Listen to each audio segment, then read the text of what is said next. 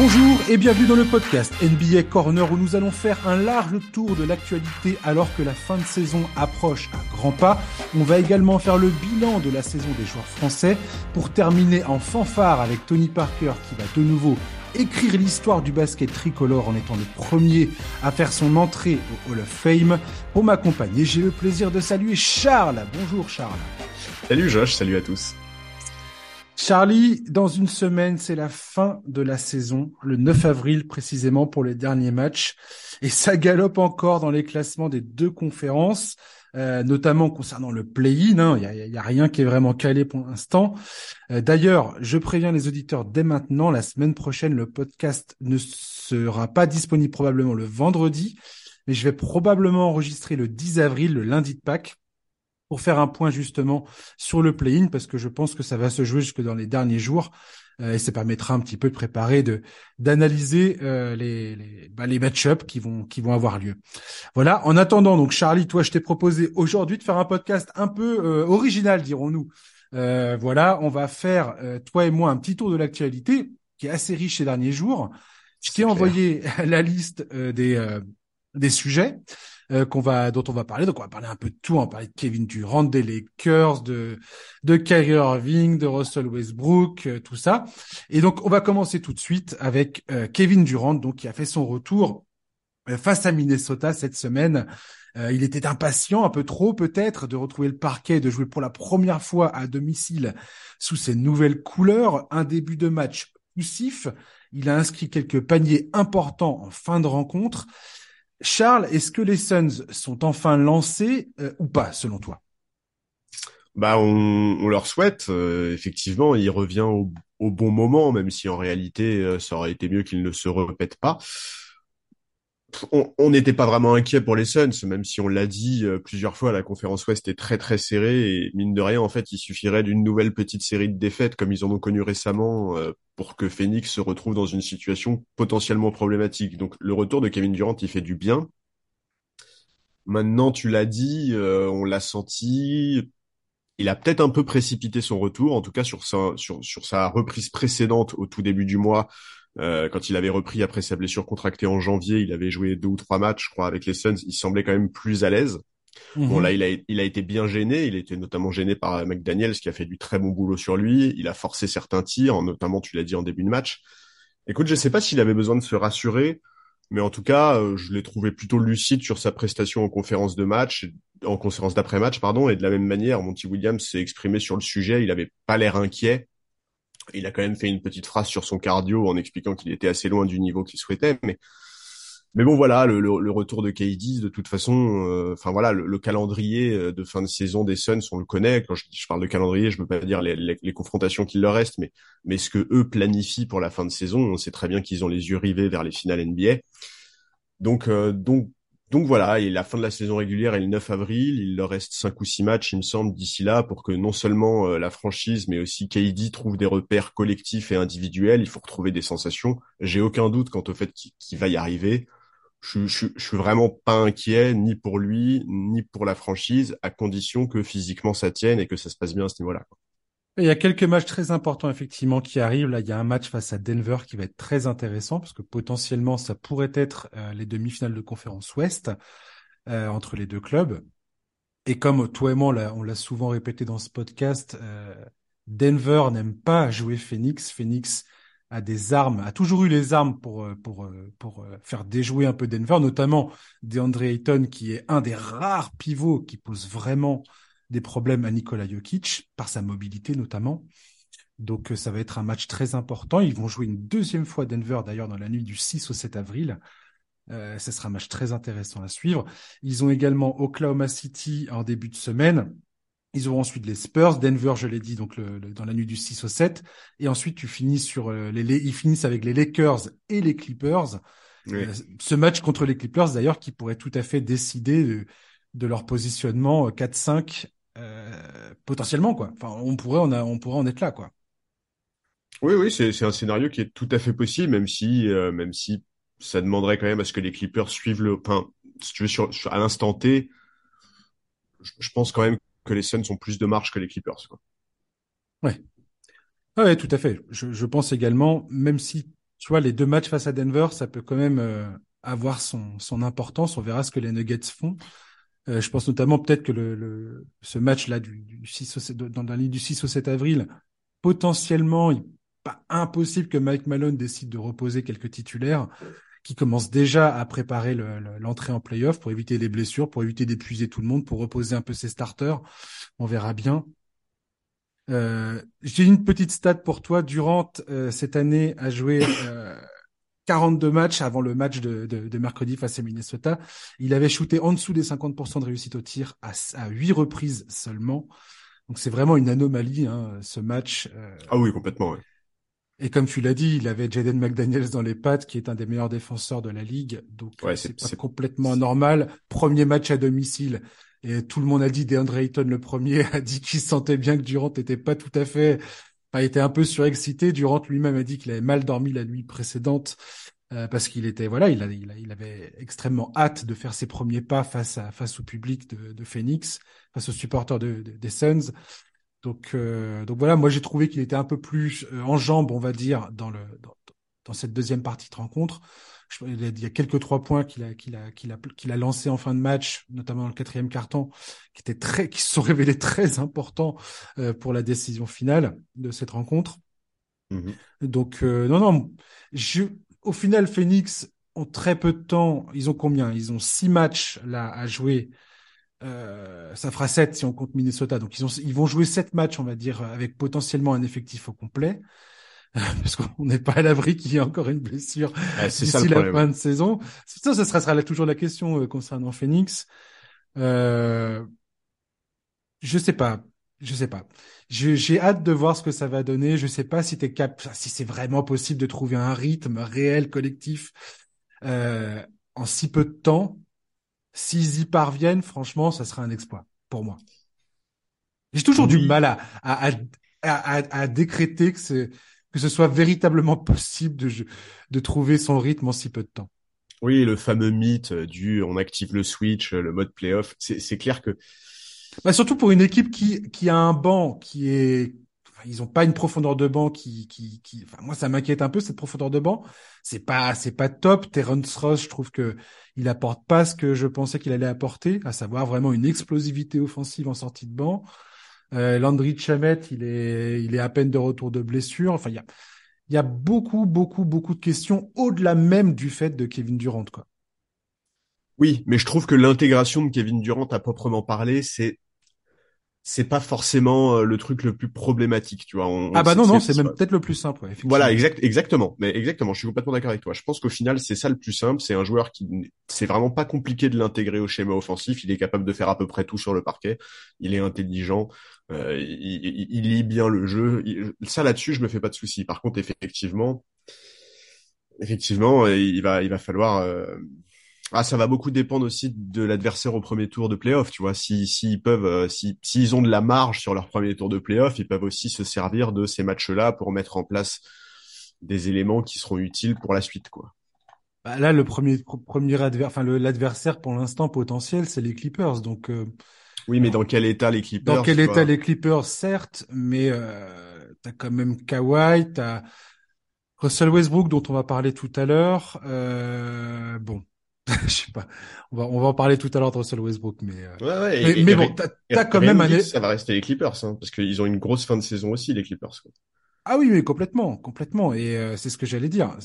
Rien n'est, rien n'est inscrit pour l'instant dans, enfin rien n'est gravé dans le marbre pour l'instant du bah, dans la conférence ouest. C'est assez terrible d'ailleurs. Enfin, j'ai, bah, c'est, c'est, ultra dur de se projeter quoi. Bah, tout change tout le temps, ouais.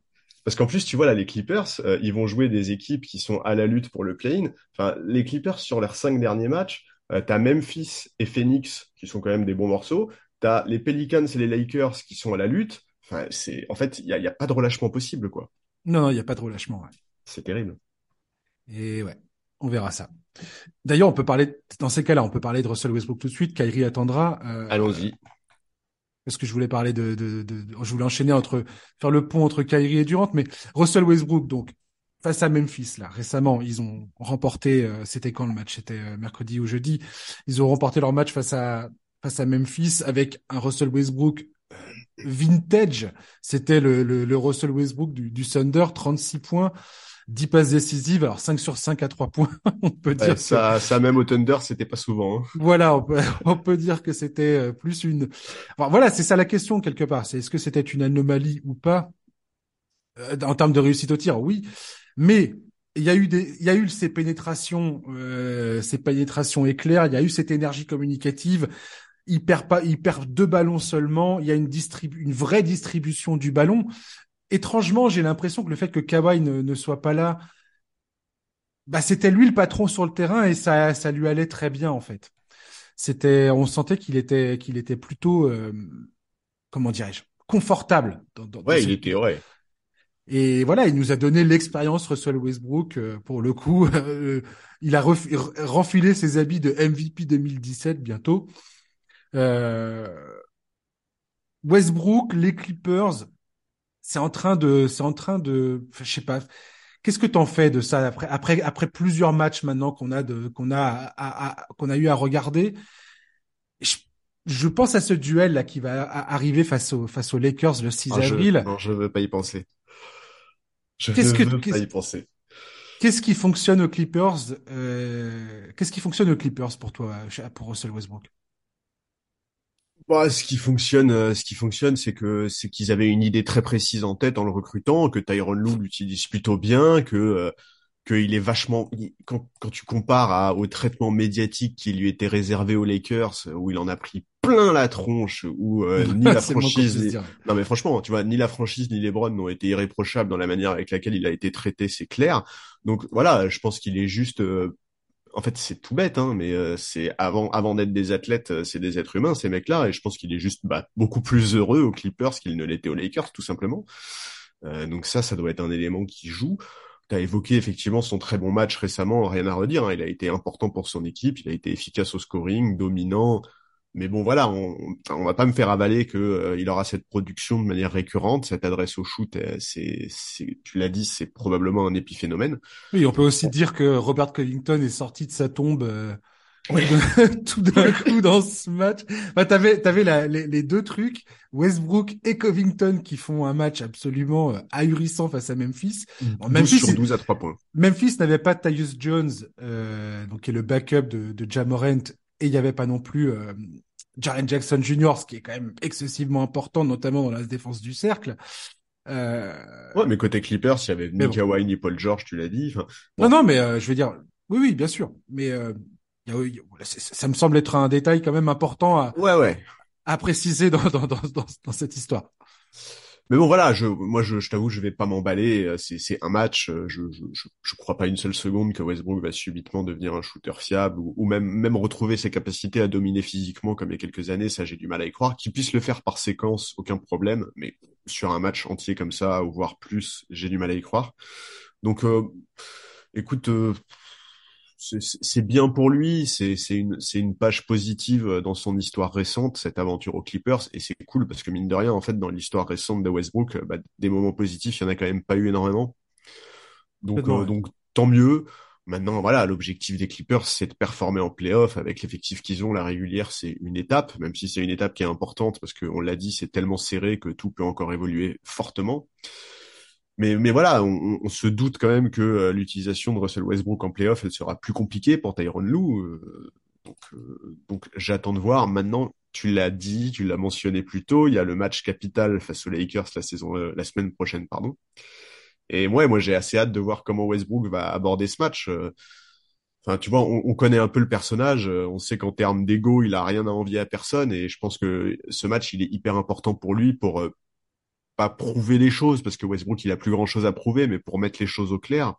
Et je pense que s'il peut mettre des bâtons dans les roues des Lakers qui sont engagés dans le sprint final pour accrocher une, une place au play-in, voire une place directe en play-off, il s'en privera pas. Et c'est pour ça que je ne veux pas me projeter sur ce match parce que je le vois arriver, mais gros comme une maison le truc. je mettrais plus une pièce personnellement sur le fait que Westbrook se crame totalement sur ce match en voulant, hein. en voulant en faire beaucoup trop en fait. Bah j'espère.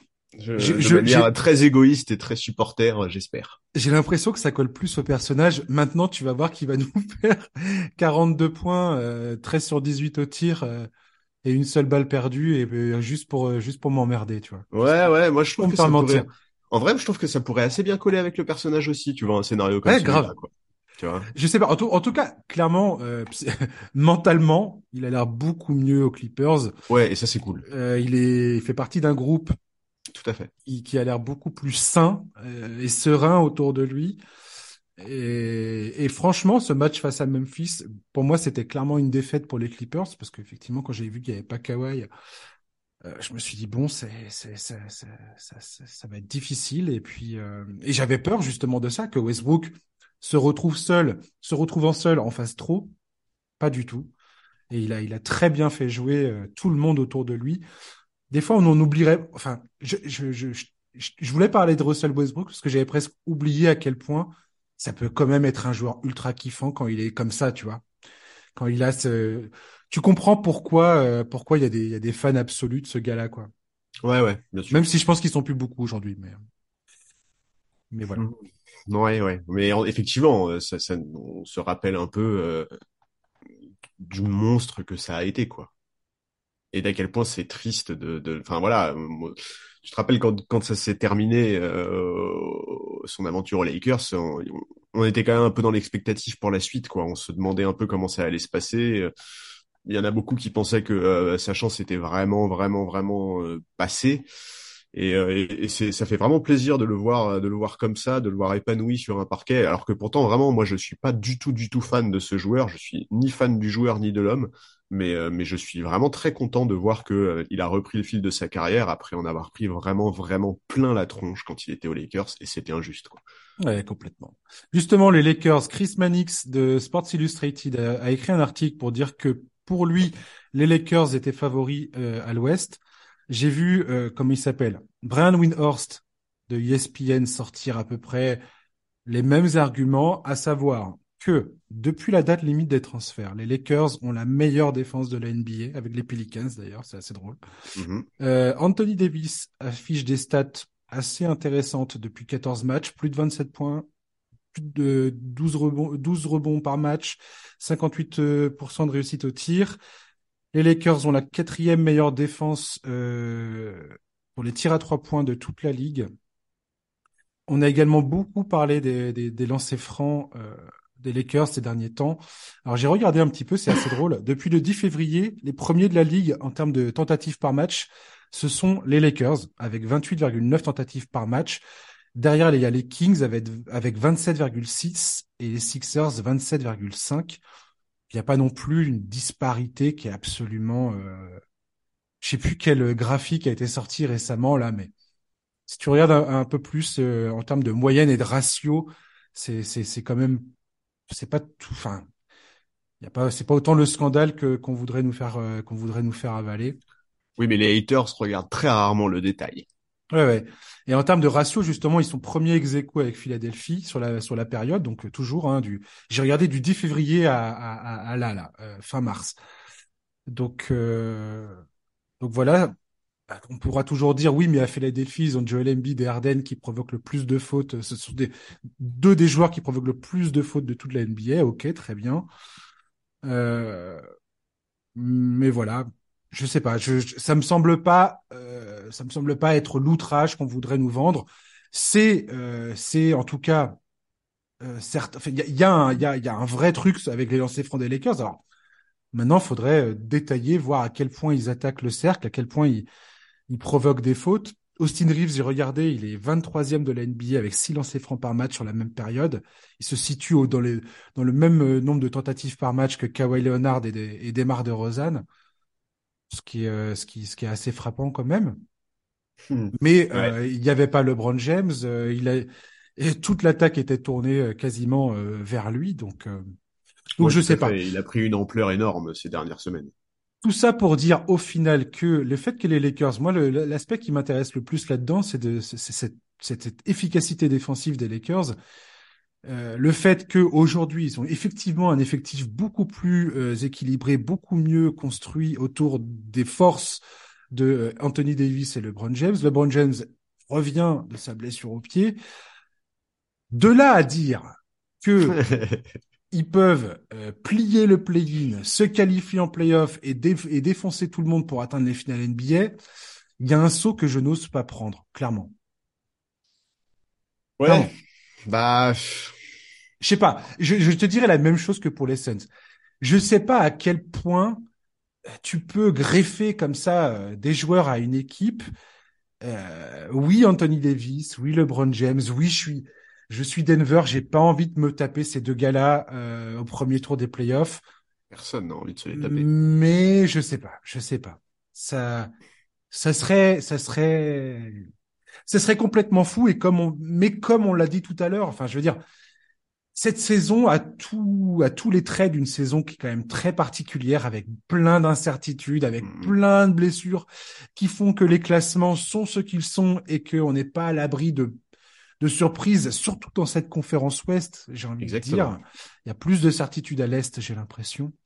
Donc euh, voilà, je sais pas. Est-ce que tu... Toi, t'es fan des Lakers, dis-moi ce que t'en penses. Tu penses vraiment que c'est possible? Je pense que c'est possible si LeBron et Anthony Davis sont à 100% sur l'ensemble des playoffs. Donc ça ne va pas arriver. Je je crois pas. Enfin, en fait, c'est le seul moyen pour les Lakers d'être ambitieux, c'est que ces deux-là soient à 100%. Donc honnêtement, s'ils le sont, bah, tu l'as dit, il n'y a pas d'épouvantail à l'Ouest en fait. Autant à l'Est, à l'Est, je serais super surpris si la finale de conférence elle est pas entre les deux premiers, tu vois, entre entre les Bucks et les Celtics. Là, je serais vraiment très surpris. Autant à l'Ouest, je trouve qu'il y a vraiment de la place pour des surprises. Je trouve que tu l'as dit, cette saison, elle est elle est particulière à l'Ouest. Tout est trop serré, c'est la c'est la guerre pour tout le monde. Il y a aucune équipe qui peut vraiment souffler, même si bon, les équipes tout en haut ont, ont un peu plus de marge, mais mais ouais, je, je, je, je sais pas. J'ai un peu cette sensation-là du fait que à l'Ouest, on peut vraiment avoir des surprises cette saison. Maintenant, voilà, ça va tellement dépendre de l'état physique de LeBron et d'Anthony Davis. Quand ils sont là, quand ils sont en forme, effectivement, ces Lakers, depuis la trade deadline, ils donnent un peu cette sensation qu'ils peuvent gagner contre tout le monde. Maintenant, ils ont aussi donné l'impression cette saison qu'ils étaient capables de perdre contre des équipes a priori moins fortes. On connaît les limitations physiques à la fois d'Anthony Davis, mais surtout on commence à en voir apparaître chez les Browns également. Mais c'est vrai que voilà, il, donne un peu cette sensation de monter en régime au meilleur moment. Euh, Austin Reeves est impressionnant. Défensivement, ça fonctionne beaucoup beaucoup mieux qu'il y a quelques semaines. Tu l'as dit, euh, la défense du tir extérieur notamment, ce qui va être très important en playoff. Euh, les ajustements faits en cours de saison sont bons voilà, en tout cas, le niveau d'optimisme des fans de la franchise, comparé à il y a quelques semaines, ça n'a plus rien à voir. C'est clair, c'est clair que les Lakers se retrouvent dans une position que euh, les fans, enfin, c'est, c'est, c'est au-delà, au-delà de vos espérances, en fait. Exactement. tu vois? Et, ben, et tu te rappelles, c'est ce qu'on s'était dit à la trade deadline, tu vois, à la trade deadline, mmh. on s'était dit bon bah voilà c'est une nouvelle saison qui commence pour les Lakers. Et dans le meilleur scénario euh, ils profitent de ces quelques dernières semaines de compétition régulière pour monter en régime monter en régime monter en régime et, pour arriver en playoff avec pour le coup quand même vraiment la tronche de l'équipe que t'as pas envie de jouer quoi. Enfin il y a, y a, vraiment personne ne va avoir envie de jouer. Alors la question on va voir où est-ce qu'ils vont finir la saison euh, je, si, si pouvaient avoir la très bonne idée de d'accrocher un ticket direct pour les playoffs, je pense que ce serait pas mal d'avoir quelques jours pour souffler. Maintenant, euh, c'est c'est c'est trop demandé aux fans des Lakers que d'être confiants quant au fait que là, LeBron et Anthony Davis vont passer euh, deux ou trois mois en étant euh, à 100%. Quoi. Moi, j'en ai rien à péter. Moi, ce que je veux, c'est un Lakers Pelicans pour le pour la qualification playoff. Voilà ce que. Eh ben moi, j'ai j'ai pas envie parce que j'aimerais bien que les avec le retour de Zion. Ouais, mais non, moi le retour bien que les de Zion et les Pelicans qui qui affrontent les Lakers. Ouais, ok. Non, non, non, non. Non, non, les deux bah, si, S'ils sont 7 et 8e, euh, ils font le ils font le premier match et le perdant, il a encore une chance de se qualifier, tu vois. Ouais, c'est vrai, c'est vrai, c'est vrai. c'est pas faux. Moi, je veux voir ça, moi. Mais bon, mais oui, je suis, je suis d'accord. Hein. Pour moi, c'est les deux équipes, euh, c'est vraiment les deux équipes que j'ai le plus envie de voir euh, se qualifier en playoff parce que je trouve que c'est, c'est les deux équipes qui ont le, peut-être, je sais pas si je vais parler de potentiel, mais en tout cas, je trouve que c'est les deux équipes qui sont le plus méritantes là sur ces dernières semaines. Ouais. Ouais. Euh, Kyrie qui continue de se plaindre, euh, Dallas qui est en mauvaise posture, Kyrie Irving euh, a sorti récemment dans une conférence ah de presse ne pas avoir eu l'opportunité de finir la saison avec les Nets. Je je continue. Non mais sérieux, c'est incroyable, incroyable. C'est toutes ces conférences de presse sont c'est faut, faut, faut, les enregistrer et les mettre dans les les, les classer quoi. Donc il, il a dit oui, c'est difficile de s'adapter à une nouvelle situation en cours de saison, euh, situation qu'il subit manifestement euh, à cause de à cause de Brooklyn, à cause de voilà. Euh, Dallas est à 8 victoires, 14 défaites depuis son arrivée, euh, 5 défaites sur les 6 derniers matchs. Ils ont notamment perdu deux matchs en back-to-back, enfin en back-to-back, à la suite contre les Hornets, qui jouent pour rien. Personne ne, ne regarde les Hornets. La Melo Ball est à l'infirmerie. Je veux dire, euh, Jason Kidd leur a dit le premier match, euh, c'était de la. Excusez-moi, hein, je vais être grossier, mais vous avez ce, ces matchs étaient de la merde. Il, re, il rejoue le Charlotte même pas 48 euh, heures plus tard et c'est c'est encore un c'est encore pas possible quoi. C'est honteux. Et voilà. Et je sais pas. Alors, est-ce que c'est de sa faute? Je suis pas en train de dire non. C'est, je suis pas en train de dire c'est la faute de Kyrie Irving. C'est la décision de Dallas de faire venir ce gars-là. Euh, voilà, on a, on en a parlé toi et moi. Il y a pas, il y a, y a pas de défense. Euh, tout ça, c'est trop petit. C'est ça. Il y a, y a rien qui va à Dallas. Mais, mais, mais bon. Je sais pas. Je... Et, et si tu recoupes ça avec Kevin Durant qui a dit avoir subi cette décision de Kyrie Irving de, de demander son, son transfert euh, mmh. sans même le prévenir que lui, il a rien contre le, le front office des Nets, sur lequel Kyrie a tiré à boulet rouge pendant des, des jours et des semaines. Euh, je sais pas.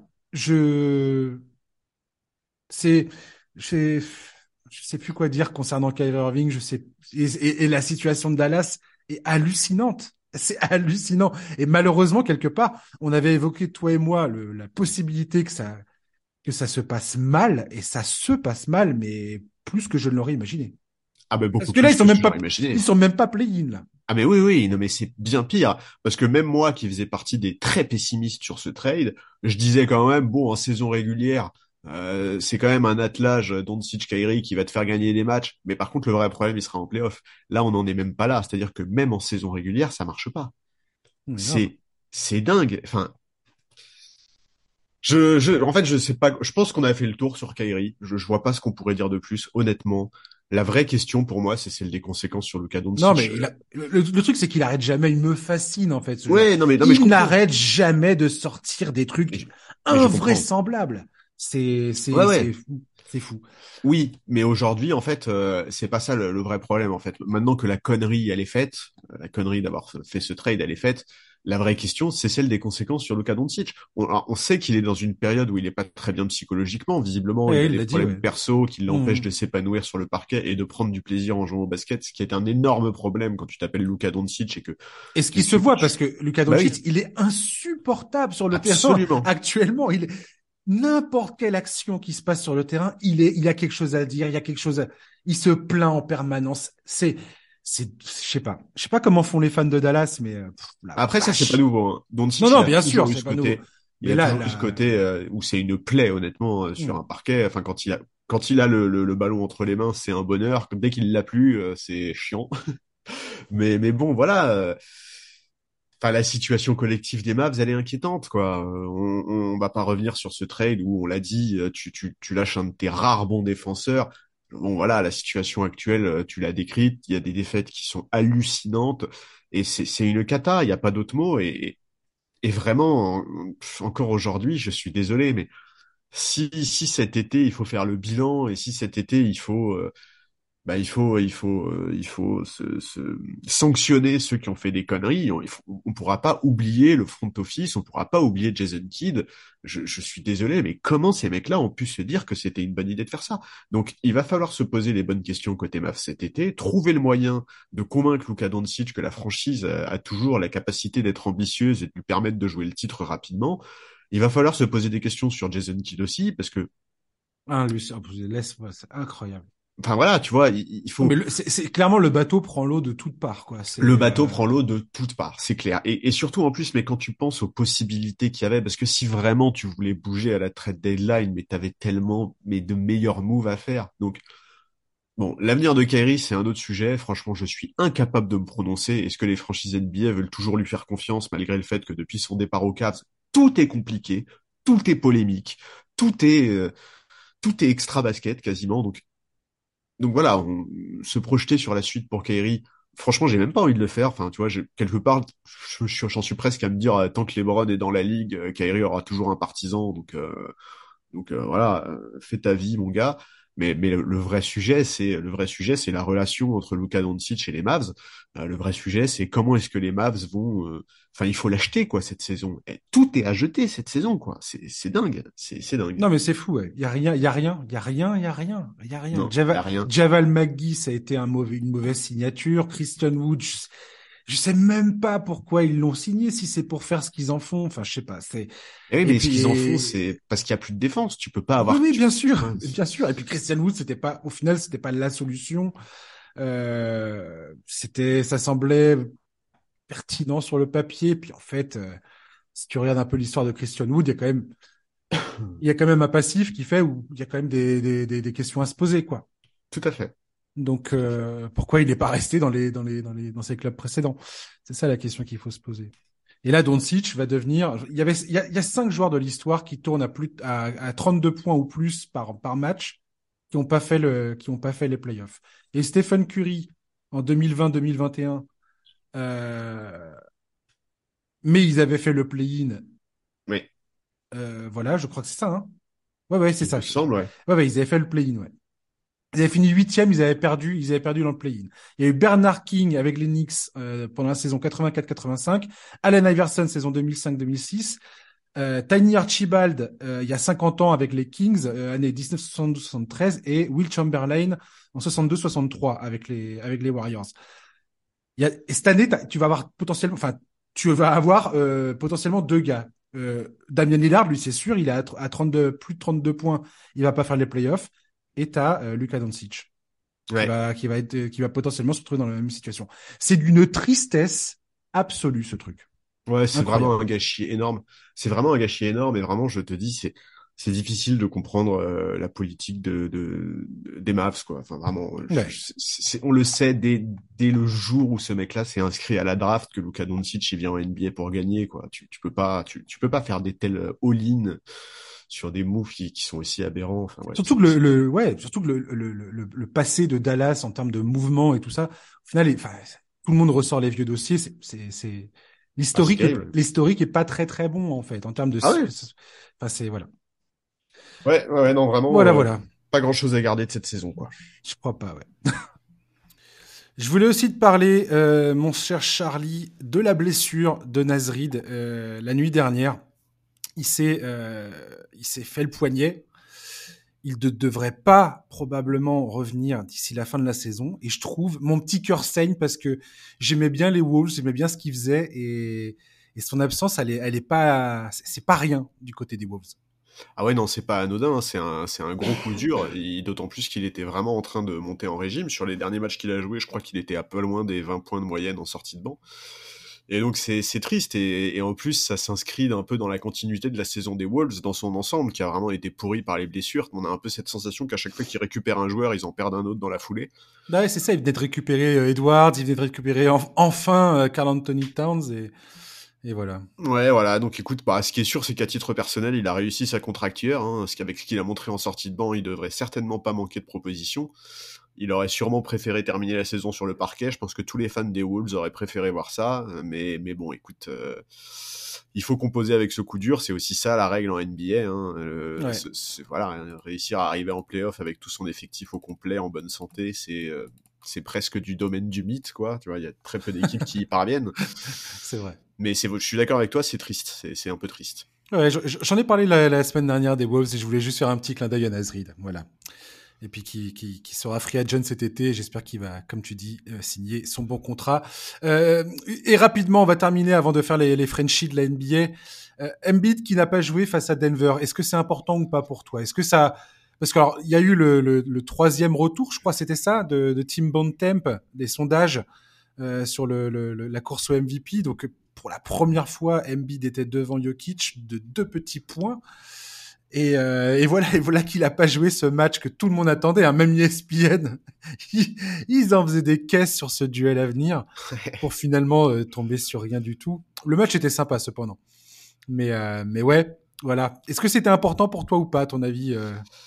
En fait, plus que savoir si c'est important, ça pose question parce qu'on connaît la mentalité d'Embiid et je pense que lui aurait. Il vient de dire qu'il en a rien à cailler du MVP tout d'un coup. Oui, oui, mais bon, c'est à ça, on va le prendre avec des pincettes, hein, parce que. Donc ouais, je, je sais pas, écoute-moi, dans l'absolu, qu'Embiid soit ménagé sur quelques matchs, je trouve ça très bien, tant qu'on tombe pas dans le load management systématique, tant que c'est une gestion intelligente qui vise à ce qu'il arrive en forme en playoff ou à prolonger sa carrière, j'ai aucun souci avec ça. Maintenant, c'est clair que la situation actuelle, elle interroge, il y a je sais qu'il y a pas mal de fans des Sixers qui auraient préféré qu'il soit ménagé sur le match d'avant face à Phoenix, euh, qui était un back-to-back d'ailleurs. Donc écoute, euh, à voir, euh, à voir. On, L'objectif de fin de saison pour les, les- pour les Sixers, c'est que la gêne au mollet, parce que Embiid, il avait quand même une gêne au mollet, il me semble, qui, qui date du match euh, Mhm. face à Chicago. Il, il faut que ça soit pas un problème en playoff. Maintenant, c'est difficile d'être pleinement rassuré, parce que même dans la rencontre face à Dallas deux jours après, où il joue euh, à nouveau plus de 33 minutes, il y a quelques séquences où, où- où vraiment on voit qu'il est gêné. Donc euh, voilà, euh, à voir. Après, dans l'absolu, c'est malheureusement pas le seul point négatif pour les Sixers, puisque la, si- la situation d'Arden pose aussi question. Hein. Harden, il a Mhm. mal, il a mal au tendon d'Achille depuis plusieurs mois. Il le dit, ça a forcément un impact sur lui. Donc, euh, donc, à voir. la fin de saison des Sixers. Moi, j'avoue que j'ai pas mal de doutes sur euh, l'état physique d'Embiid et d'Arden. J'ai pas mal de doutes sur cette équipe. Même sans ça, je les trouvais moins solides que les Bucks et les Celtics. Et j'avoue que là, ça vient s'ajouter à tout ça et que c'est c'est pas des signaux qui sont rassurants. Oui, tu- sais très bien ce que j'en pense des Sixers au final. Oh, Embiid, c'est les, les- ses pépins physiques, c'est, ça, définit, ça risque de définir sa carrière malheureusement pour lui. James Harden, euh, voilà, il a beaucoup de choses à prouver en playoff et s'il n'est pas à 100%, ça va être compliqué. Cette équipe des Sixers avec Doug, Doug Rivers euh, au coaching, bon, il y a tellement, tellement de, de points d'interrogation. Ne me lance pas sur Doc Rivers. Non, non, non, je te lance pas du tout dessus. Non, non, non, non. On va, on, on va, on va passer, on va passer au petit Fred NBA. C'est juste que ça, ça me faisait rire que, que, que il y a eu ce duel après toutes les conversations de MVP, tout le lobbying qu'il y a pu avoir pour Joel Embiid euh, pendant un long moment, avec des arguments qui étaient tout à fait recevables. Et ce match n'a pas lieu. Et tout, d'un coup, tout le monde lui tombe sur le, tout le monde lui tombe sur le, le, le coin de la gueule. J'ai vu encore une fois Kendrick Perkins sortir sa tirade en disant ouais ça sera important pour moi qu'il y ait un vote et, euh, et ça m'a fait rire écoute tout- toute cette conversation de MVP j'ai voilà Après, si on regarde les Et choses de moi manière j'en- suis rendu à un point où tout ça me fait rigoler maintenant Oui. j'en ai plus rien à cailler c'est juste rigolo voilà. Je suis, je suis d'accord, mais dans l'absolu, en fait, pour Joel Embiid, il il y a encore l'occasion de marquer des gros points dans la course au MVP. Là, à la fin de saison des Sixers, ils vont quand même jouer les Bucks, euh, Boston, Miami et les Nets. Il y a quand même encore, tu vois, il y a, y y encore de quoi se faire Oh euh, bien vache. plaisir et marquer les esprits dans cette course au MVP. Quoi. Ah, tu, viens de, tu viens de me donner le calendrier des Sixers là? Ouais. j'ai même j'ai pas putain la Bah, vache alors, je vais te le faire en entier. C'est Raptors, Bucks, Celtics, Heat, Hawks, Nets. bon courage. oh la vache oh mon dieu eh ben ouais bon courage ouais.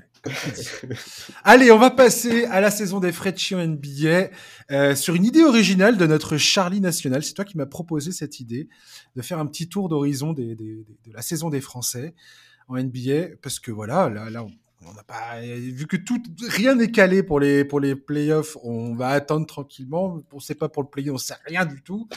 Donc, on va parler un petit peu des, des, des Français. Parce que ouais, mine, euh, mine de rien, cette saison, en fait, on a plus parlé de Victor Wembanyama que des joueurs français qui sont actuellement en NBA. C'est quand même un truc qui est assez particulier, quoi. Carrément. Et en même temps, on vient de parler de Joel Embiid. Oui, Le premier. Français à obtenir le, le titre de MVP bientôt. c'est vrai. Quoi? Quoi? Qu'est-ce qu'il y a? Il, a- il est français ou il est pas français? Ah oui, oui, tout à fait, il est. il est. Alors, ça va bien, ouais. Bon, euh, tu veux commencer par qui? Moi, j'ai, moi, j'ai mon, j'ai mon sujet euh, préféré déjà, mais. Allez, vas-y. Eh ben moi, je voulais parler, moi, je voulais parler de Nicolas Batum, parce que Ouais. Nicolas Batum, il vient d'être titularisé aux Clippers. Il prend la place de Marcus Morris, qui faisait un peu, un peu du caca ces derniers temps. Il faut bien dire ce qu'il faut dire. Et, et je trouve que c'est une des plus belles histoires, euh, cette histoire de Nico Batum. J'adore cette histoire de Nico Batum. J'adore le joueur qu'il est, cette espèce de lion, cette espèce de, de joueur collectif absolu qui, qui, marque les, enfin, qui, qui est à droit de loin, qui fait les bonnes passes, qui fait jouer tout le monde. C'est vraiment, pour moi, c'est devenu un joueur. Je pense que n'importe quel coach a envie d'avoir un mec comme ça dans son équipe. Il a, il a de l'expérience, il sait distribuer la balle, il est tellement intelligent dans son placement, il sait, il sait tout faire. Il n'y a pas vraiment de point faible du collègue de Nicolas Batum aujourd'hui, je trouve. En tout cas, il apporte tellement de choses positives et, et, je trouve ça génial. Quand je repense à la, où il en était il y a quelques années de ça, il y a quoi? Eh il, y a, ben voilà, il y a deux, trois ans, où tu te dis, mais c'est terminé, c'est, il va sortir par la petite porte, il était Hornets. On était là, euh, c'était, c'était, c'était à pleurer et, et là, et le voilà. Bientôt, enfin, il est titulaire euh, parce qu'il y a des absences aussi, mais, mais je trouve ça génial. Et là, là c'est le voir réaliser ces, ces, ces bons matchs là sous le maillot des Clippers ces derniers temps ça, ça, me met du baume au cœur, vraiment. Ouais, c'est génial. Il est bien dans son rôle dans cette équipe. Il, est, il a l'air épanoui. Euh, et effectivement, tu l'as dit, ça tranche énormément avec ce qu'il pouvait laisser paraître à la fin de son aventure à Charlotte, où honnêtement, il était parfois, il, il, donnait l'impression d'être parfois un peu résigné, que ce soit sur son apport individuel ou sur les perspectives collectives de la franchise. Moi, j'avais été assez marqué par euh, le match, euh, le match à Paris entre les Bucks et les Hornets, où vraiment, il y avait un côté assez triste parce que le public était 100% derrière Nico Batum, mais vraiment tout le monde rêvait de le voir faire un gros match et, et tu sentais qu'en fait euh, il était même plus dans cette quête là en fait quoi. Et, mmh. et, en conférence de presse, il avait eu une phrase euh, assez terrible où il avait dit je sais qu'on en attend plus que de, sur, sur, sur plein d'aspects mais je suis comme ça. Et il avait dit je mourrai comme ça. Et enfin vraiment tu sais ça faisait un peu résignation. Je, je trouvais que c'était assez triste. Mmh. et, euh, et c'est c'est et c'est génial de le retrouver épanoui comme ça. Ça fait plaisir. Il est positif en interview. Il prend visiblement du plaisir sur le parquet. Et, et tu l'as dit c'est un joueur c'est un joueur dont tu le mets dans n'importe quelle équipe euh, il va apporter des choses parce que bah voilà, on, on, on le connaît, ce sera jamais la première option offensive de son équipe. C'est pas un joueur qui va tirer la couverture à lui. Par contre, sur un parquet, il peut faire tellement de choses quand il est bien utilisé. Là, avec les absences de Kawhi et de Paul George, les Clippers sont souvent dû miser sur un jeu très collectif dans lequel un, un joueur de son profil s'épanouit forcément. D'ailleurs, il en a parlé euh, après son très bon match face aux Bulls euh, sur sur sur l'importance. Incroyable ce match. Ah ouais, et, et, son interview après le match après le match est hyper intéressante. Il parle de l'importance d'une défense collective efficace, de la recherche constante de l'extra passe, de la nécessité d'impliquer tout le monde pour pour être euh, pour être ambitieux collectivement. Enfin, vraiment, on retrouve un Nico Batum qui fait plaisir. Et, et c'est super parce que c'est un joueur qui est, c'est un joueur qui est extraordinaire, hein, vraiment Nico Batum. Il, il, peut faire tellement de choses, il est tellement intelligent. Il... Enfin voilà, c'est, top. Ça fait vraiment super plaisir de le retrouver comme ça. Et je t'avoue, moi, j'y croyais plus trop après après l'aventure aux Hornets. Moi, j'avais vraiment l'impression qu'il était tellement résigné que Carrément. que ce serait dur de se relancer. Et, et ça fait trop plaisir. L'autre Français dont tu voulais parler? Bah, il y en a, il y en a plusieurs. On, on peut parler. Moi, je, je, je suis. Vas-y, vas-y. Vas je suis très triste de ce qui se passe avec Evan Fournier, qui a pas joué depuis le 13 février. Alors, c'est, c'est, c'est hyper banal. Hein. En NBA, chaque saison, il y a des joueurs qui sortent de la rotation de leur équipe. Mais là, on parle d'abord d'un Français qu'on aime beaucoup, donc euh, ça me touche forcément plus. En plus, on parle d'un joueur qui rêvait de jouer à New York au Madison Square Garden.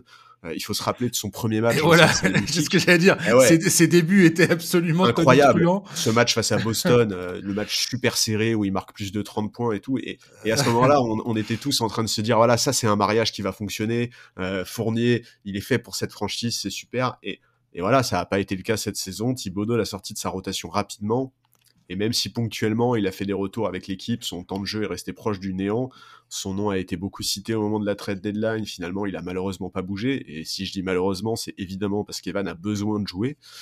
Donc on va voir comment ça va se passer cet été. Son profil pourrait intéresser des franchises, mais il a quand même un contrat qui est important, qui pourrait être une gêne. Donc euh, j'espère vraiment, vraiment, vraiment que qui va pouvoir trouver une solution et un endroit où il s'épanouira parce que bah parce que Evan Fournier reste un super joueur de basket quoi. Complètement. C'est exactement ce que j'ai noté le, le, concernant. On est là à tous dire ouais c'est le pro ultime pour accepter son rôle à New York, mais quelle déception de, de, ne, de ne pas le voir dans une rotation NBA. Je suis sûr qu'il a encore des choses à apporter sur un terrain, c'est sûr. Ah, c'est clair. Et donc, euh, donc voilà. Euh, moi, j'avais noté Rudy Gobert aussi. Enfin, pour, bah ouais. pour continuer à, à, parler des Wolves, je trouve ça, euh, pour, pour en avoir parlé la semaine dernière, je suis content de voir que ça commence à prendre du côté de Minnesota. Je trouve que Conley apporte beaucoup. Euh, à Rudy Gobert sur le terrain parce qu'il y a cette familiarité et aussi parce que D'Angelo Russell pouvait pas blairer Rudy Gobert. Il y avait des scènes euh, sur le parquet, c'était c'était insupportable. Tu voyais D'Angelo Russell qui, qui s'en prenait ouvertement à Rudy, ouais, ouais. Euh, qui se plaignait, tu voyais physiquement que le gars était saoulé quoi. Oui, oui, et, puis euh, Windhorst a évoqué le fait que ses pertes de balles passaient mal auprès de ses coéquipiers, et c'était clairement D'Angelo Russell qui était visé, hein, ça se voyait tellement. voilà, et je trouve que Conley a apaisé les choses. Euh, pour Anthony Edwards, la présence de Conley est excessivement importante également, parce qu'Anthony Edwards qui avait dit, bah, on voyait qu'il avait du mal à, trouver les espaces où se positionner, comment passer, comment jouer avec Rudy Gobert, comment profiter des écrans de Rudy Gobert. Et je pense que Conley, qui a cette réputation de, professeur un peu dans les, dans les vestiaires où il est passé. Tout à fait. Euh, je pense qu'il apporte beaucoup à ce niveau-là et je pense qu'Anthony Edwards, plus tard dans sa carrière, on verra, mais je pense qu'il citera ce passage de Mike Conley à ses côtés comme euh, un moment important. J'ai l'impression. Ouais, je suis d'accord. Mike Conley, joueur extrêmement sous-estimé en NBA, c'est un, un, mec qui apporte énormément euh, sur le parquet et en dehors. Et d'ailleurs, euh, Gobert lui a rendu un hommage très appuyé récemment en interview en mettant en, mettant en valeur son rôle. Et, et oui, oui, son, son, arrivée a fait beaucoup de bien à cette équipe. Euh, voilà, écoute, Gobert, euh, ça a été compliqué en début de saison. Hein. il en a un peu pris plein la gueule, euh, bah, notamment à cause d'effectivement des attitudes de D'Angelo Russell qui ont trouvé un relais médiatique en la personne de Windhorst il a été accusé d'avoir cassé le, marché des free agents euh, cet été, quand même. C'est pas rien. Et tout le monde avait les yeux rivés sur le pari que certains euh, qualifiaient de suicidaire de, la part de Minnesota. Voilà. Donc maintenant, au moment de juger la saison de Rudy Gobert, on, l'a dit un peu plus tôt quand on a parlé de la blessure de Nasrid, il faut le dire, la saison des Wolves, elle a vraiment été placée sous le signe de la poisse. Donc c'est difficile de se prononcer, enfin d'avoir un jugement définitif on a longtemps eu peur que euh, sa saison reste très décevante, même si là, tu l'as dit, c'est quand même beaucoup mieux. Mais il y a des éléments, c'est difficile de juger. Son association avec Towns, par exemple, mine de rien, on a eu assez peu de matchs pour la juger. Car Anthony Towns, cette saison, je crois qu'il a même pas joué 25 matchs, ou alors il doit être à peu près autour de ce chiffre-là. Et puis, puis voilà, Gobert, tu le connais. Enfin, quand tu prends Gobert dans ton équipe, tu connais son profil, ses qualités et ses défauts. On, on découvre pas aujourd'hui ses limites offensives. C'était un faux procès qui lui a été fait pendant la saison. C'était un peu nul. Mais voilà, moi, il y a toujours un truc qui m'embête un peu avec Rudy Gobert, c'est que j'aimerais bien le voir se concentrer plus sur le basket. Je trouve qu'il a trop tendance à s'éparpiller dans ses déclarations. Cette saison, on l'a vu se plaindre de l'arbitrage, on l'a vu se plaindre de certains comportements des fans, euh, on l'a vu se plaindre de, du, fait d'être d'être pas jugé à sa juste valeur. Bon, c'est pas très grave, c'est du détail, ça fait partie de son personnage, on le sait, mais je le trouve plus intéressant quand il parle de basket. Et, mm. voilà, et, attendons de voir la suite, euh, qui, tu vois, quelle, fin de saison pour les Wolves, euh, quelle saison prochaine pour les Wolves, en espérant évidemment qu'ils aient une année plus simple, entre guillemets, c'est-à-dire que le groupe soit un peu préservé des blessures. Quoi. Ouais, tout à fait. J'avais lâché un, triptyque aussi dans mes recherches, euh, triptyque de, un trio de, meneurs de jeu français, Franck Nilikina, Théo Malédon et Kylian Hayes. Ouais.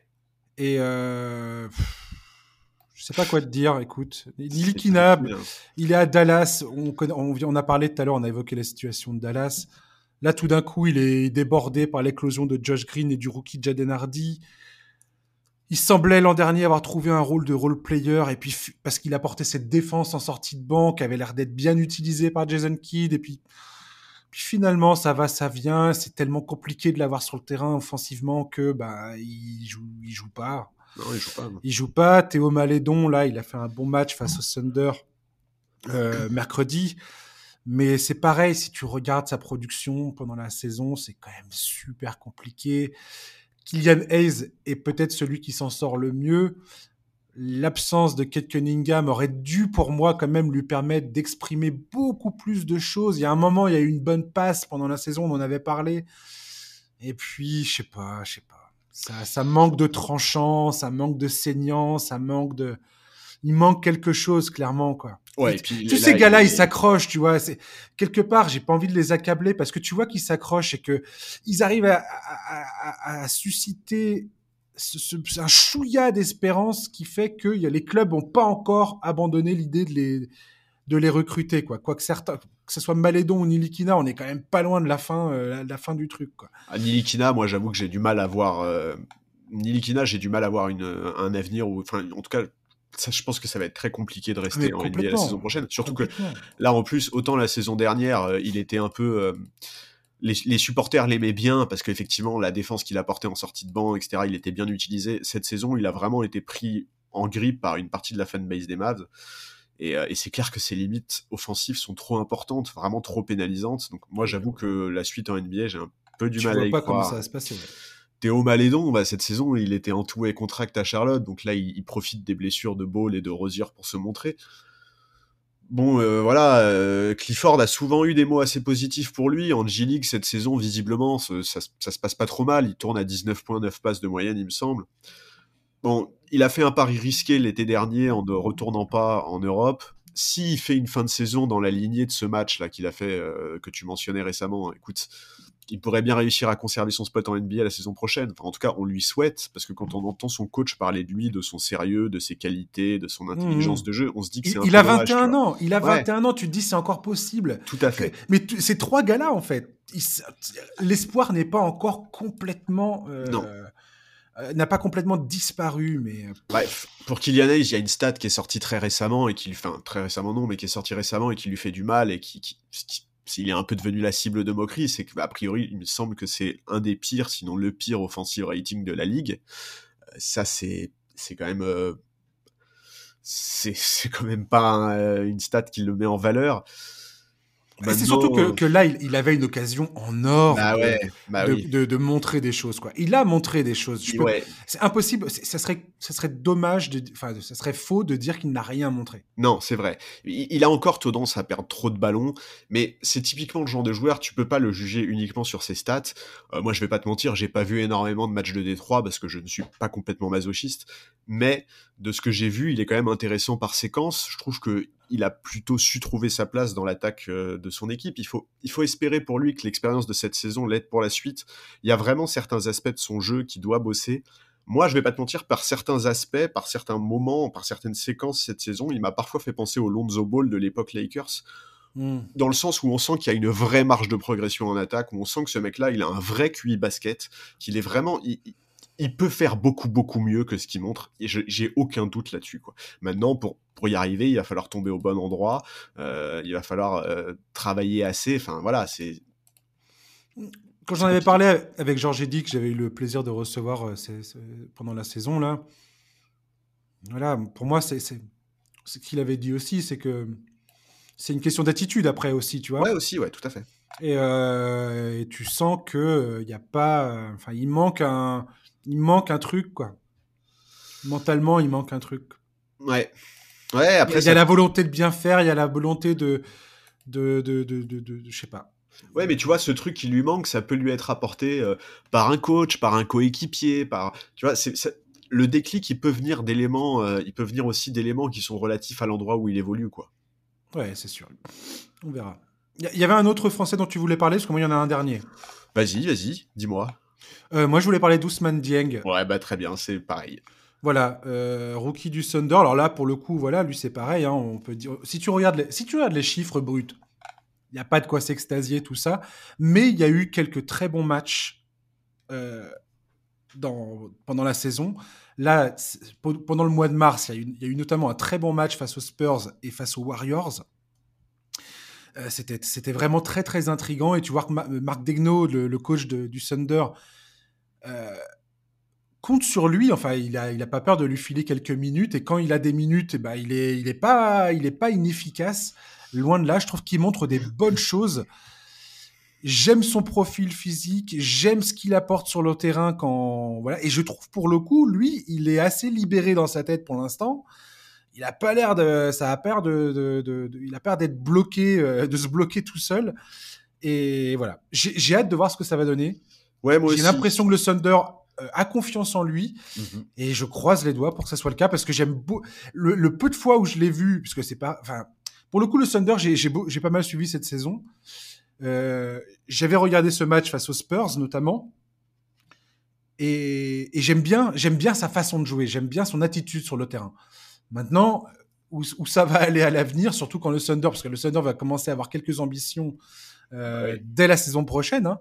Voilà, je me demande à quoi ça va ressembler la suite de sa carrière. Mais il a quand même été sélectionné en 11e position, c'est pas rien. Ouais, c'est pas rien, et je suis d'accord avec toi, il, y a un vrai, enfin, il a vraiment l'air d'avoir du talent.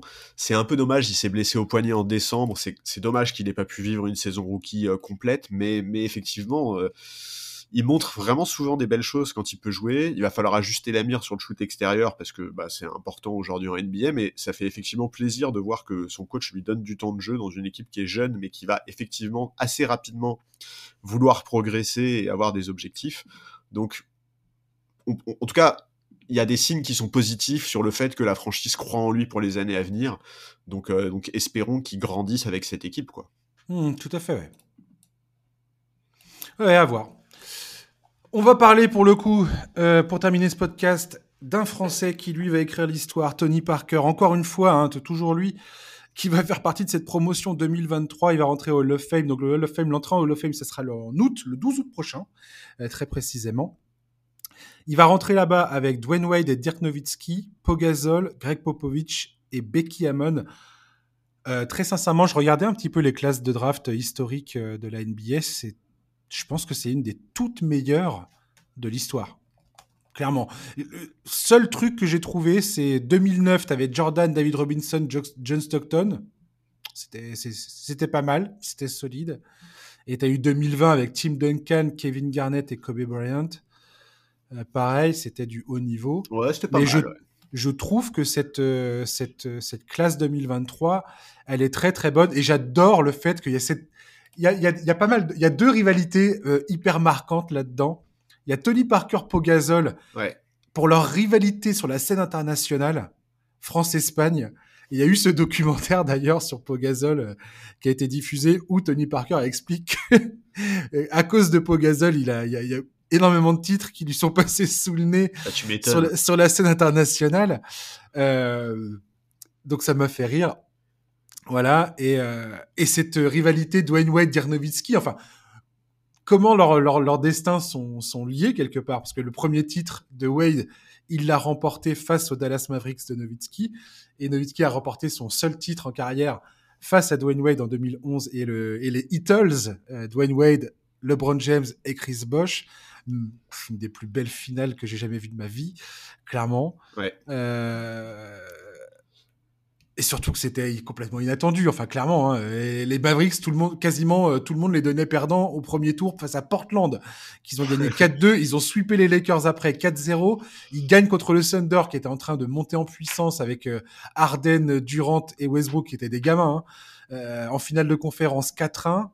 Et cette, cette finale incroyable. Bref, et je trouve ça marrant, en fait, qu'il y ait ça. Puis Popovic, quoi. Popovic, Becky Hammond. Bah ouais. Enfin, c'est une cuvée de rêve. Enfin, en tout cas, pour, tu vois, pour les gens de, la, de ma génération, moi j'ai la trentaine, j'ai commencé à suivre la NBA dans les années 2000. Euh, tu me dis Parker, Nowitzki, Gasol, Dwayne Wade, j'ai des étoiles dans les yeux. J'ai tellement, tellement de souvenirs rattachés à ces quatre noms. Et je parle même pas de Popovic, qui pour beaucoup est l'un des, sinon le meilleur euh, entraîneur de l'histoire de la NBA. Donc, ouais, c'est une cérémonie qui va être. Euh, Enfin, moi, c'est impossible que je loupe ça, quoi. C'est impossible que je loupe ça. Et, et c'est, ouais, pour Tony, c'est incroyable. Enfin, c'est l'honneur ultime pour un basketteur NBA. Il, il l'a répété plusieurs fois, d'ailleurs, notamment après la petite polémique sur son absence de la liste des 75 plus grands joueurs de l'histoire de la Ligue. Pour lui, la seule chose qui comptait vraiment, c'était le Hall of Fame. En plus, il y entre avec Pop, avec Becky Hammond, qui a également un fort lien avec les Spurs, puisqu'elle a été l'assistante de Popovich pendant 7 ou 8 ans, je crois. Oui, tout à fait. Puis ça restera dans l'histoire à être la première femme à coacher une équipe pendant un match officiel de NBA. C'était le 30 décembre 2020. Elle était assistante de Popovich aux Spurs et il l'a laissé. C'est elle qui l'avait, qui l'avait nommé euh, pour prendre les rênes de l'équipe sur ce match.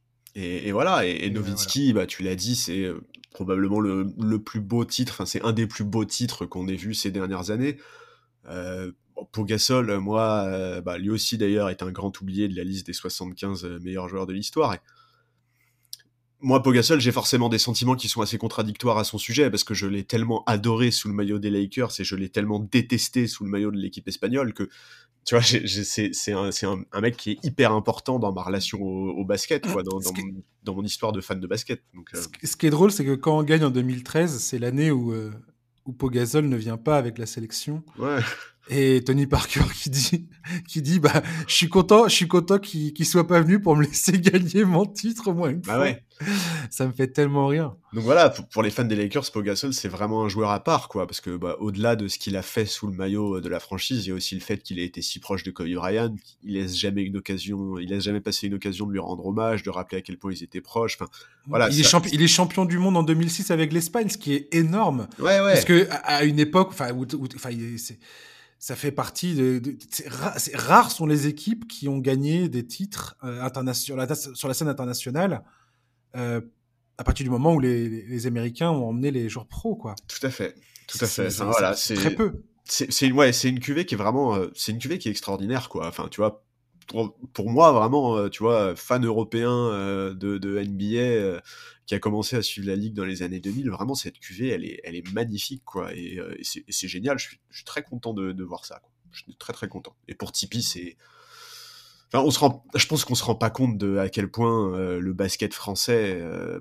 est redevable à ce mec-là et quelle carrière extraordinaire et quelle récompense mais tellement méritée. C'est génial. J'ai trop hâte de, l'entendre parler de ça. Enfin ouais trop bien. Et puis la mentalité de ce joueur tu vois on parlait tout à l'heure des de, de difficultés des uns et des autres euh, dans le camp français euh, en NBA actuellement.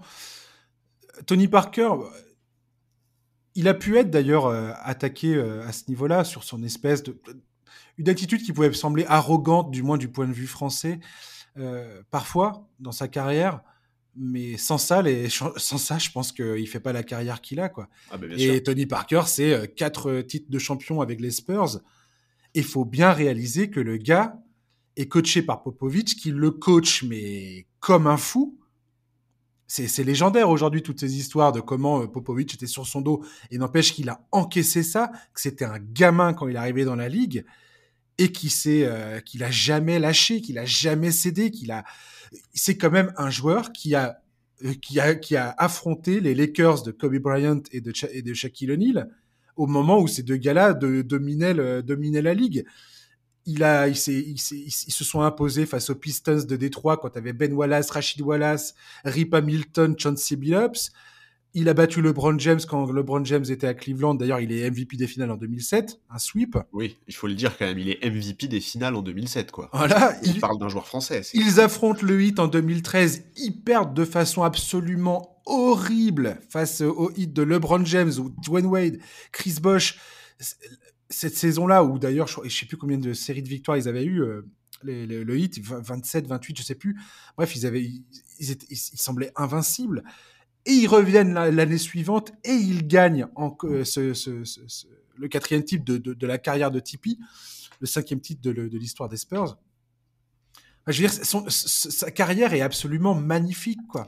Sa carrière est magnifique et elle s'inscrit vraiment sous le signe du collectif et c'est aussi pour ça que c'est assez chouette de le voir, de le voir, bah de le voir intégrer le Hall of Fame avec Popovich et avec Becky Hammond. Ça rappelle un peu cette dimension collective de cette équipe, quoi.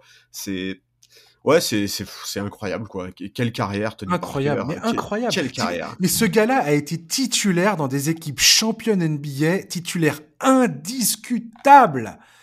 Il était même un moment au centre de, de, de système de jeu de, de Popovic.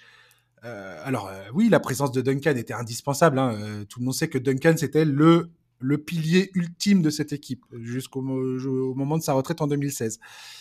Mais Tony Parker a eu des responsabilités, a joué un rôle dans cette équipe, Bien sûr. moteur à chaque fois. C'est, enfin, je veux dire, c'est absolument, c'est admirable, oui, admirable en tout point. Et je, je, je, j'espère qu'on sera nombreux, même si c'est au cœur de l'été, qu'on sera nombreux à, à célébrer ce, ce, cet homme, ce, ce, ce, sportif français qui, franchement, c'est. Ouais il faut il faut pas banaliser sa carrière. Enfin, voilà. Mais absolument pas. Enfin, je, veux dire, vois... je pense que toi, moi, j'étais fan de NBA avant que Tony Parker arrive dans la ligue, mais ce gars-là a tout changé quelque part en France. Euh... Mais bien sûr. C'est c'est incroyable. Ouais, incroyable. Et, puis, et puis là, tu vois, on vient de faire le bilan de la saison des Français. Enfin, tu vois. Enfin, c'est genre, on, on, est quand même, on sort d'une saison où les Français ont pas forcément particulièrement brillé, même si tout n'est pas négatif, hein, très loin de là, mais mais on a connu une époque où on avait un Français qui était MVP des finales.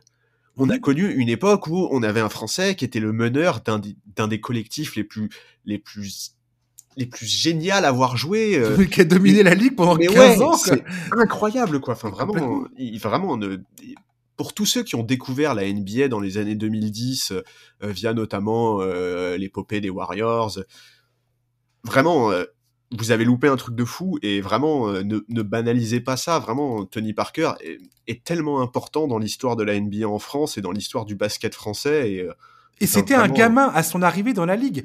Et tout de suite, le gars, il s'est retrouvé dans un club.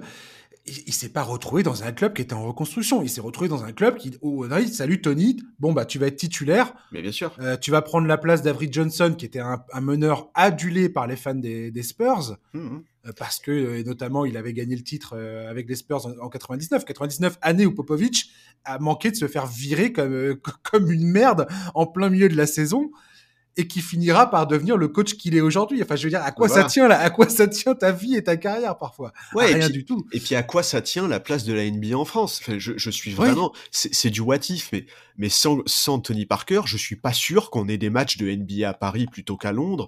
Euh, je suis pas sûr qu'on ait autant de médias NBA qui aient émergé ces dix dernières années. Euh, je suis pas sûr. Tu vois, enfin vraiment, euh, vraiment, si vous êtes fan de NBA aujourd'hui et que vous êtes français, même si vous vous en rendez pas compte, eh ben d'une certaine manière, c'est un peu grâce à Tony Parker.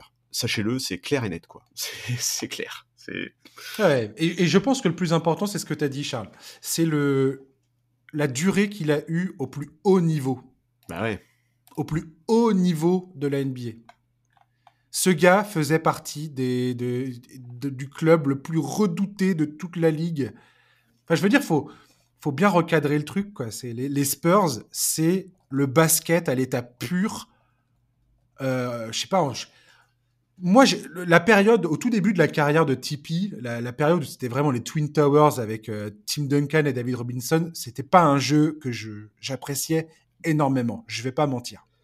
À partir du moment où Tony Parker et Manu Ginobili sont beaucoup plus impliqués dans le, dans le succès du club, hein, clairement, on va dire, au moment où de la, de, la, comment dire, de la retraite de David Robinson, dès 2005 déjà 2005 ça commence à il commence à y avoir ce jeu un peu quoi. Et après Popovic va s'adapter au jeu de tel qu'il est pratiqué à savoir le, jeu de pratiqué par Phoenix par Dallas euh, ce jeu un peu plus rapide avec du shoot extérieur tout ça. Mm-hmm. et quand tu vois les Spurs de, je, repense aux Spurs 2012 euh, ou les Spurs 2014, qui est clairement, j'arrête pas de le dire tout le temps, je sais pas si c'est clair pour les auditeurs, mais les Spurs 2014, cette montée en puissance pendant les playoffs, c'est le, je pense que c'est le meilleur basket joué dans cette ligue que j'ai vu de toute ma vie, si ce n'est les Bulls peut-être en 96 où c'était vraiment magnifique. Toute cette saison était royale.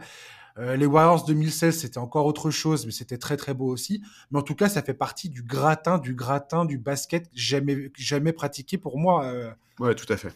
Dans, dans, la ligue, quoi. Et Tony Parker était au centre de tout ça. Ouais, ouais. Et, et voilà, et vraiment dans l'histoire de la NBA, il a une place importante. On l'a dit, il n'est pas dans les 75 plus grands, mais n'empêche que son absence a fait polémique, notamment aux États-Unis, où sa candidature a été défendue par plusieurs mmh. joueurs. Enfin voilà, c'est un mec marquant non seulement pour euh, le basket en France, mais aussi en NBA, dans l'histoire de la ligue, Tony Parker il restera. Et, euh, c'est incroyable en fait, quoi. C'est incroyable, c'est génial. Et, merci, merci Tony Parker. Et eh ben on va, on va, on va, terminer sur cette, on va terminer là-dessus, Charles. C'est la meilleure conclusion que tu pouvais me donner à ce podcast. merci Tony Parker. Chers auditeurs, merci à vous de nous avoir écoutés. Et on se retrouve euh, bah, la semaine prochaine. Donc, comme je vous l'ai expliqué, potentiellement le lundi de Pâques, plus que vendredi prochain parce que là, on va commencer à rentrer en playoff, tout ça. C'est pareil, il y aura une programmation un peu, un peu particulière en playoff, notamment au, niveau des vacances scolaires, là, parce que je vous expliquerai ça en temps et en heure, mais euh, je vais partir euh, un moment, donc euh, voilà. on, va jongler, on va essayer de vous offrir quand même une couverture des playoffs idéale, mais il va falloir s'ajuster un petit peu avec nos vies personnelles, hein, c'est comme ça. Moi, je suis un papa et il y a aussi des choses, la vie perso, c'est aussi très important. Mais avec Charlie, on va essayer de, vous couvrir les playoffs. Hein, Charlie? Ouais, avec plaisir. On va essayer de faire ça dès qu'on va rentrer dans le vif du sujet, en demi-finale de conf, finale de conf et finale NBA. On va essayer de vous proposer euh, un, voire plusieurs numéros dans la semaine. On, essaiera de vous gérer ça aux petits oignons. Voilà. Euh, bah, d'ici là, je vous souhaite de passer une bonne fin de journée, un très bon week-end et je vous dis à la semaine prochaine. À ciao, bye bye.